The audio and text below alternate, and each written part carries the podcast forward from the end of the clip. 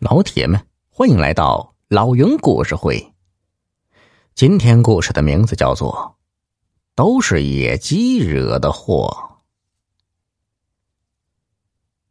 话说明朝嘉靖年间，河内县发生了一桩蹊跷的杀人案。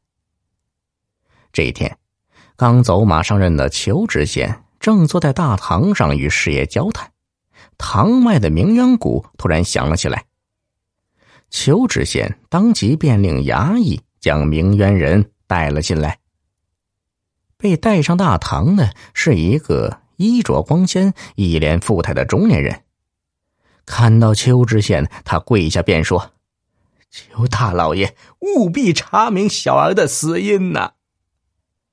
邱知县还未作答，一旁的师爷低声耳语道。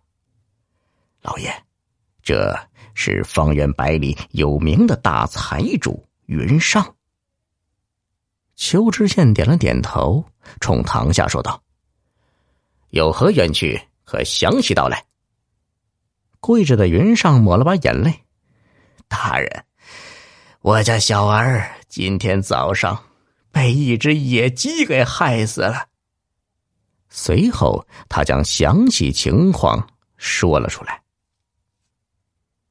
他的儿子去年得了疯病，到处求医不见好转。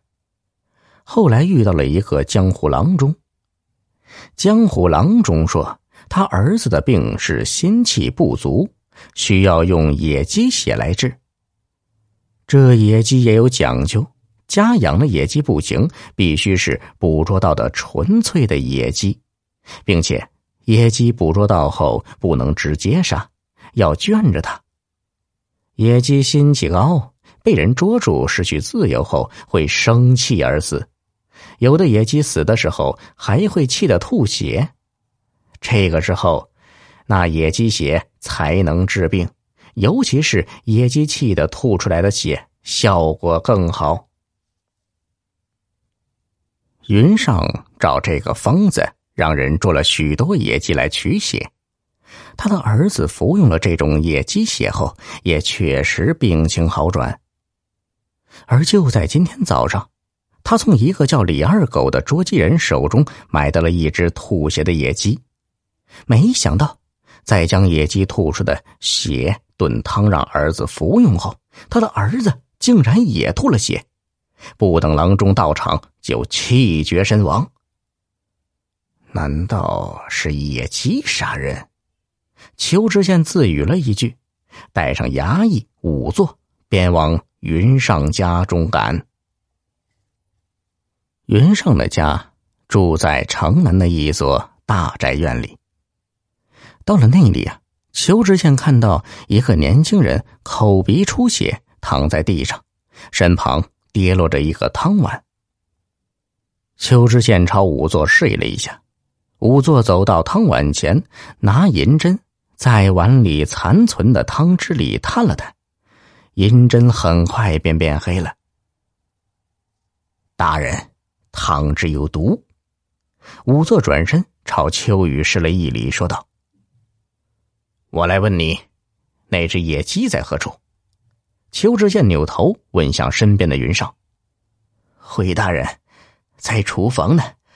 小儿暴毙之后。”会嘱咐下去，任何人不得动厨房里的东西。说着，云上带秋知县朝着厨房走去。厨房里，一只没有头颅的裸鸡正躺在案板上。